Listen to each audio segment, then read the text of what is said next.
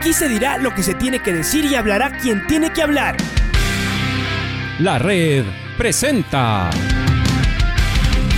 la charla del día a llevar una trayectoria que todo el mundo conoce, Carlos el Demoledor. Que la comunidad sepa de lo grande que fue Luis Chocho San Martín. Este año nuevamente jugar Copa Libertadores nos ilusiona mucho. La red. Los protagonistas lo dicen todo junto a los periodistas de la red. La camiseta más linda que me pude haber puesto en mi vida, ¿no? La camiseta de la selección. Los grandes clubes no priorizan competiciones, las disputan. En este año 2021 la selección se juega prácticamente su futuro. En donde estés y a la hora que tú quieras. Bienvenidos. Y estamos en línea con Francisco Correales, gerente deportivo de la Universidad Católica. Hola Francisco, ¿cómo le va? ¿Cómo está? Preparándose para este penúltimo partido. Horario unificado, viajan a Guayaquil con la, esperanza de, clasificar a una Copa Libertadores, este torneo internacional también. ¿Cómo le va Paquico? Buenos días. Hola, buenos días. ¿Cómo, cómo están? Sí, eh, ya preparándonos para los dos partidos finales, para lo que será la, final de temporada, final de temporada, así que motivados, tratando de de pensar que podemos sacar resultados positivos y que nos acerquen lo más posible a, a los cupos de Libertadores, que es lo que lo que hemos estado buscando, eh, y así poder eh, poder entrar en ese torneo de mucho prestigio, ¿no? ¿Cómo termina el año la Universidad Católica? En el tema deportivo me parece, bueno, consiguiendo o, peleando por conseguir también un, torneo internacional, la Copa Libertadores. En el tema económico me parece que no ha sido bueno como el de la mayoría de los clubes, Paquico. Sí, la verdad que en la parte deportiva los, los jugadores han, han luchado más allá de los inconvenientes, han competido, hemos ganado partidos importantes que nos han acercado al objetivo. Si bien hemos podido, estamos un poco lejos de, la etapa, pero hemos estado, hemos estado cerca y ha habido una remontada importante eh, en las últimas fechas que nos ha permitido llegar con mucha expectativa para, para el tercero y el cuarto cupo de Libertadores, que es lo que ahora tenemos eh, más acceso, ¿no? Sí que en la parte económica ha sido duro, el club eh, eh, venía arrastrando algunos algunos problemitas económicos y adicionalmente a eso la crisis de la pandemia y todo lo que ustedes saben ha pasado nos, nos ha afectado. ha sido duro con los jugadores, no ha sido fácil, es comprensible todo lo que ha pasado y la posición de ellos, pero yo siempre digo que han estado a la altura, han colaborado mucho, han colaborado muchísimo para que para que esto siga adelante y, y eso es bueno y habla bien del liderazgo de los de los capitanes y en general de todo el equipo. Las ausencias de De los Santos y de Alzugaray, ¿a qué se deben? ¿Decisiones técnicas? problemas a la interna del grupo porque ellos no firmaron tal vez un, un contrato nuevo, qué sé yo, Francisco, ¿o a qué se debe la ausencia de estos dos jugadores que normalmente son titulares? Bueno, en el caso de De Los Santos, sí firmó en su renovación, él, se acogió al descuento que se le planteó el club, así que no, en el caso de él no es un tema económico, en el caso de él es un tema que viene arrastrando una molestia en el aductor y ahora mismo no ha podido superarla, está haciendo terapia, eh, no sabemos si vamos a contar con él esta semana, pero no, no, no, no ha habido nada, Guillermo jugó todos los partidos y yo no vería por qué no habría de hacerlo ahora, más allá de que continúe o no, él es un profesional 100%, así que no, no, no creo que va por ahí el tema. Y en el caso de Zulgaray estaba desgarrado, eh, se le hizo el eco y se determinó que estaba, estaba desgarrado, tiene un desgarro en el posterior, pero él por hoy está 100% recuperado, él es un excelente profesional y me parece que va a ser parte del equipo que, que va a ir a Guayaquil, así que no, no, no ha habido nada de, digamos, ninguna decisión técnica o nada tampoco administrativo, dirigencial que, que pueda decirse como para que ellos no, no participen. no Nosotros vamos a hacer uso de todos los jugadores y los mejores jugadores con los que podamos contar para, para estos dos partidos. Sería lógico que, que no los usemos, ¿no? se va pensando ya, se va pensando en el 2022, Paquico. Eh, lo primero que hará, me imagino, es ya revisar carpetas de entrenadores para el 2022 ya lo van analizando porque inmediatamente tendrán que, se pasa diciembre y empezar la pretemporada y me imagino que ya tendrán un cuerpo técnico que, que venga a trabajar ya con los jugadores. Paquico, ¿cómo avanza este tema? Bueno, avanza bien, tenemos varias opciones, eh, algunas opciones interesantes, otras caras nuevas. y bueno, siempre las caras conocidas, los, los entrenadores que sí han estado en el fútbol ecuatoriano, hay otros que, que nos han enviado sus proyectos, sus carpetas, estamos analizando. El día el lunes pasado tuvimos una comisión de fútbol con, la directiva, eh, así que bueno, vamos trabajando y se va filtrando y se va dejando ya pocos candidatos como para que la decisión sea más fácil, así que estamos en ese proceso de, de filtración todavía y yo espero ya en los próximos días ya tener algo más avanzado y poder ya pensar en el, en el nuevo técnico y sobre todo empezar a planificar lo que será el próximo año, la pretemporada, partidos amistosos y todo eso, ese tema digamos que, que es importante, ¿no? 102.1 Estamos hablando con Paquico Correa, eh, gerente deportivo de Universidad Católica. Qué gusto, Paquico. Patricio Javier ya les saluda. Eh, ¿Qué línea van a, me refiero a qué, a qué, esperan del próximo técnico? Eh, al decir qué línea no me refiero a su nacionalidad, sino más bien eh, a la filosofía, a la forma de jugar que, que, ustedes aspiran, que tenga ya el trabajo, este otro trabajo que vemos que es tan importante que los entrenadores los pueden liderar y que los deben liderar y que llevan a procesos eh, grandes y estructurales, ¿no? Es decir, que, que sea tal vez el, líder o uno de los líderes de un, de un proyecto que no solamente se vea el domingo a domingo en la cancha. ¿Por dónde va el, el perfil del nuevo técnico, Paquico?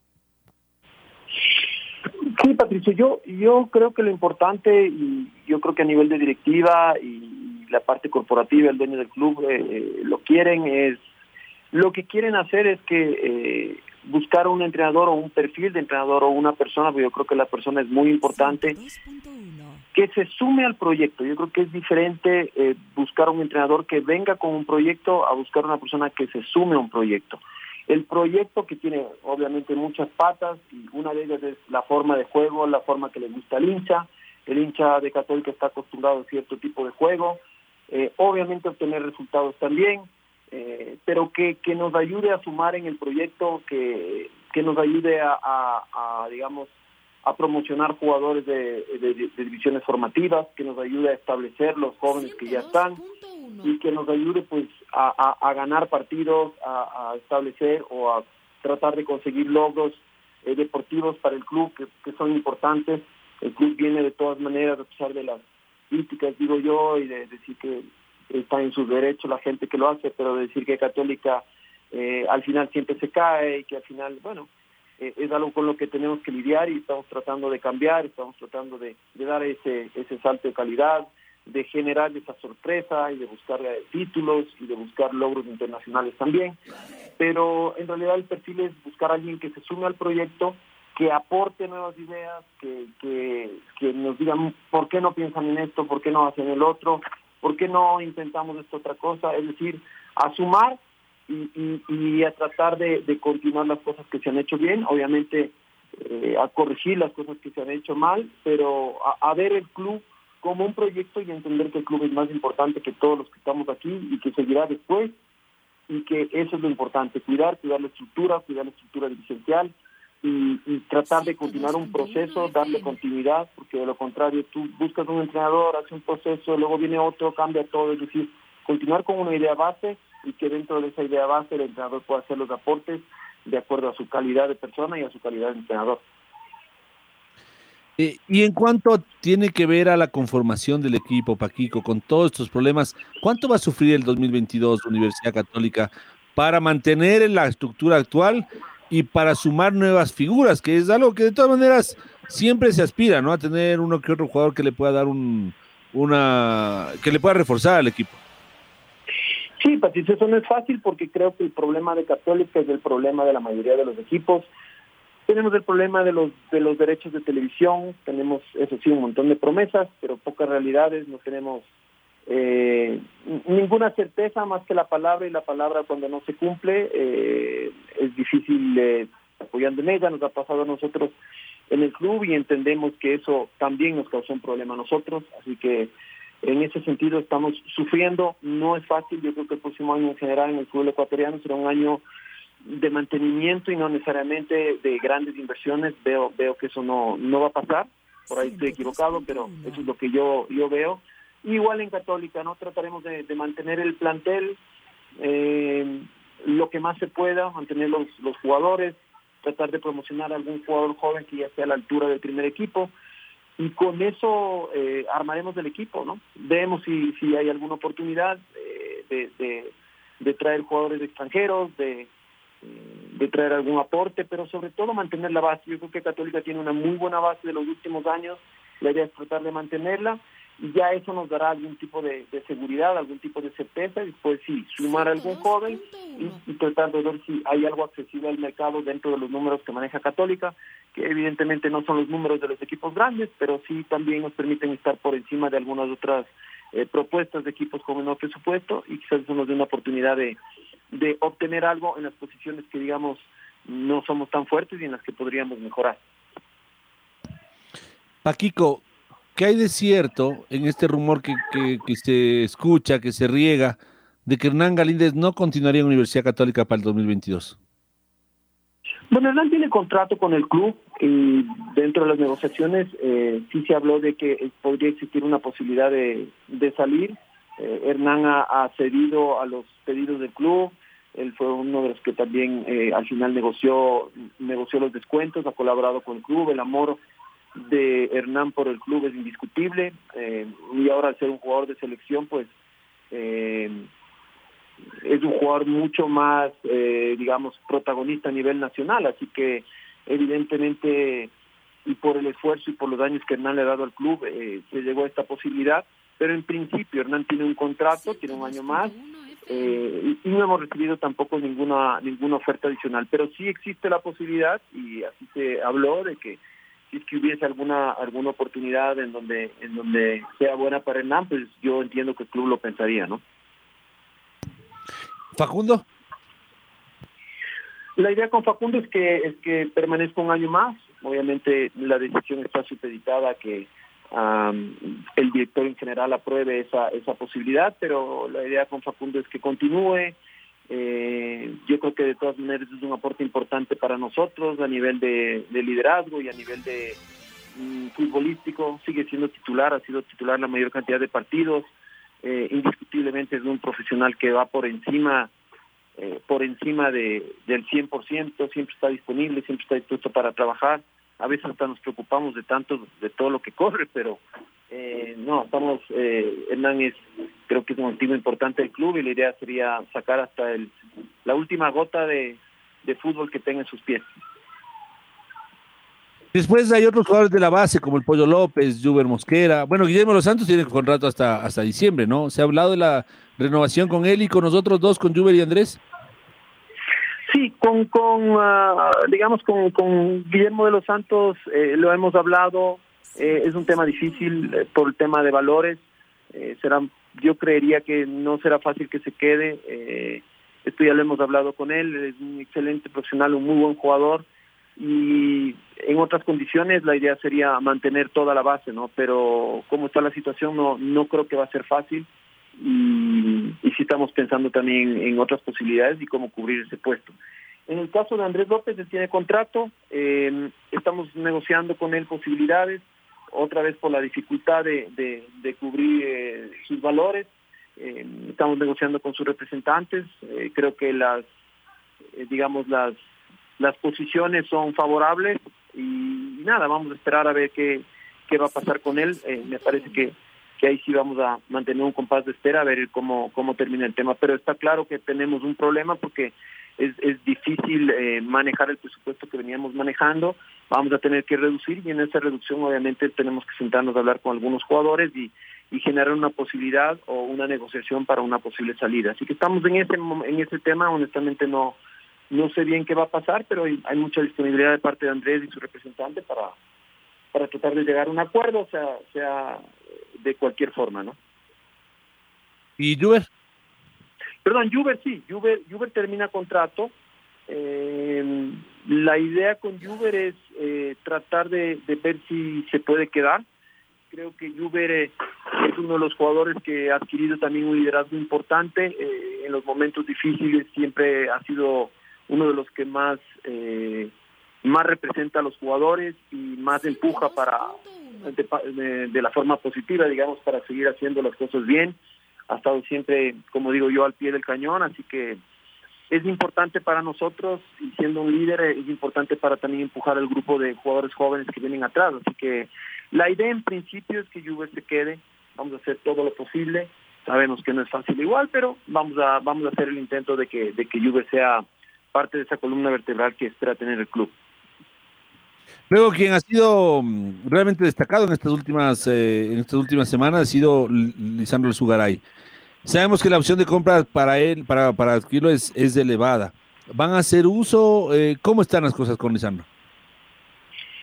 Sí, bueno, eh, Lisandro ha hecho una campaña muy, muy buena. Eh, yo creo que el año pasado en Aucas las lesiones no le dejaron rendir a su, a su entero potencial. Es es verdad que es un jugador grande y bueno, tenemos esa, opción. Estamos tratando de, conversar con, con Lisandro y su representante. La idea es que se quede eh, obviamente bajo los bajo los parámetros que, que podemos no queremos eh, tener otro año en donde donde no tengamos certezas de, de, poder cumplir con los jugadores creo que para los jugadores y sus familias eso es importante que la idea es de revertir esos errores de este año y tratar de, de que se quede en las condiciones y en las condiciones y posibilidades que tiene el club seguramente le haremos le haremos una oferta estamos trabajando en eso y esperamos que, que podamos contar con él. Lisandro es un jugador, es un excelente profesional, creo que está contento en el club, creo que le ha ido bien, eso le genera buenas sensaciones seguramente, más allá de los problemas económicos, así que esperamos de, corazón que se pueda quedar, ojalá que se pueda quedar. Bueno, quienes sí eh, han tenido un año lejos de lo que se esperaba son los delanteros, Tevez y, y Farías. Sobre ellos, ¿qué se ha pensado? Sí, bueno, estamos todavía no tenemos eh, ningún tipo de reemplazante, así que eso tampoco es fácil. La cantidad de, de, delanteros extranjeros eh, que hay en el fútbol ecuatoriano hecho que sea difícil que delanteros ecuatorianos accesibles para el club eh, estén disponibles. no descartamos nada porque creo que no estamos en momentos de descartar. Es verdad que no han tenido un buen año. en el caso de Tevez y el caso de Farías no los, el aporte a nivel, desde la parte, digamos, goleador, que es donde más se les exige, donde más se necesita, no ha sido bueno.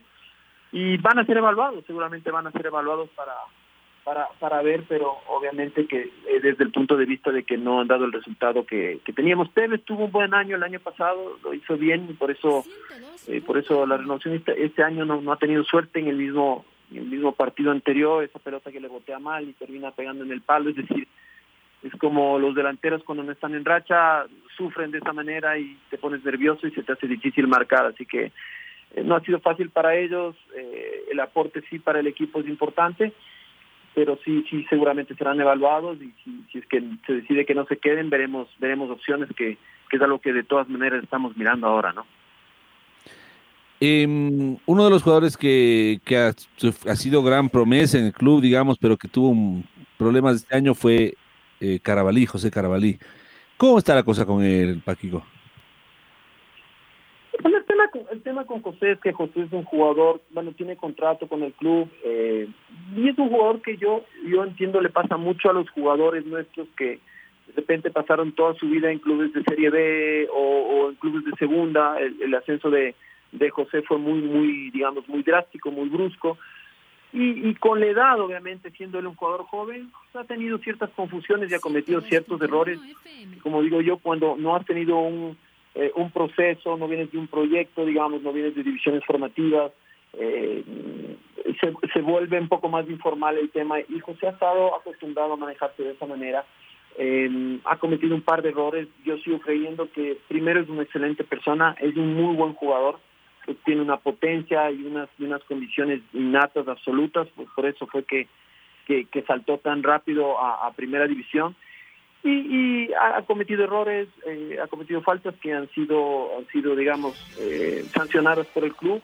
Pero ahora mismo está muy bien, está tranquilo. Es verdad que no hizo un buen partido con Orense, pero de la misma manera hizo un gran partido en Manta.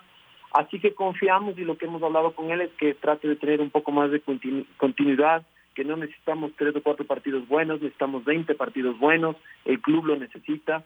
A nivel personal está haciendo trabajo, ha hecho cosas importantes, está terminando el colegio, por ejemplo, que era algo que, estaba pendiente en él. Es decir, yo veo que él está haciendo un esfuerzo, el partido con la selección de todas maneras le sirvió, tuvo la suerte de que otros jugadores no tuvieran la vista y eso le permitió eh, tener ese pequeño espacio.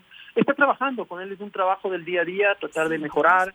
Eh, como digo, el colegio también le ayudará a tener su, su mente ocupada, le hará sentirse orgulloso si se termina de graduar, es decir, eh, y estamos tratando de hacer cositas que, que le den un poco más de estructura. Yo creo que el problema con José es que le falta un poco de estructura. El club está trabajando en eso y nada, esperamos que mejore. Sabemos que nadie cambia de la noche a la mañana, pero esperamos que mejore y lo más importante, vemos que él quiere mejorar, vemos que él está haciendo un esfuerzo importante y el club valora eso. Nosotros valoramos eso y, y nos vamos a quedar con ese esfuerzo de José para mejorar cada día, ¿no? Y como tenemos contrato con él todavía, eh, esperamos seguir trabajando, esperamos seguir mejorando su actitud fuera de la cancha y con eso que tenga oportunidades de salir afuera del país, que es lo que él busca y es eventualmente lo que los jugadores eh, saben que les puede cambiar la vida o la, cambiar la parte económica al menos, ¿no? Finalmente, mi estimado Paquico, cuéntanos un poquito, novedades para el fin de semana, quiénes están disponibles, quiénes no van a poder jugar por suspensión o lesiones. El único que tenemos uh, por ahora es Andrew Draper, que está con una sobrecarga, y después tenemos el tema que le había comentado Patricio de, de, Guillermo, que está con este problema. Seguramente hoy día le harán algún estudio médico para determinar eh, la gravedad o no del, del, tema. Y de ahí están todos los jugadores disponibles. ¿Cuándo viajan? Eh, viajamos el día, como sábado, viajamos viernes. A las seis de la tarde viajamos. La mayor de las suertes, mi estimado Paquico. Un fuerte abrazo y gracias por atendernos. Gracias, les agradezco. Un fuerte abrazo. Gracias por la invitación. La red presentó la charla del día. Un espacio donde las anécdotas de actualidad deportiva se revelan junto a grandes personajes del deporte. Quédate conectado con nosotros en las redes de la red. Síguenos como arroba la red Ecuador y no te pierdas los detalles del deporte minuto a minuto. Escúchanos en vivo en TuneIn y en los 102.1 FM en Quito. ¡Te esperamos! La red.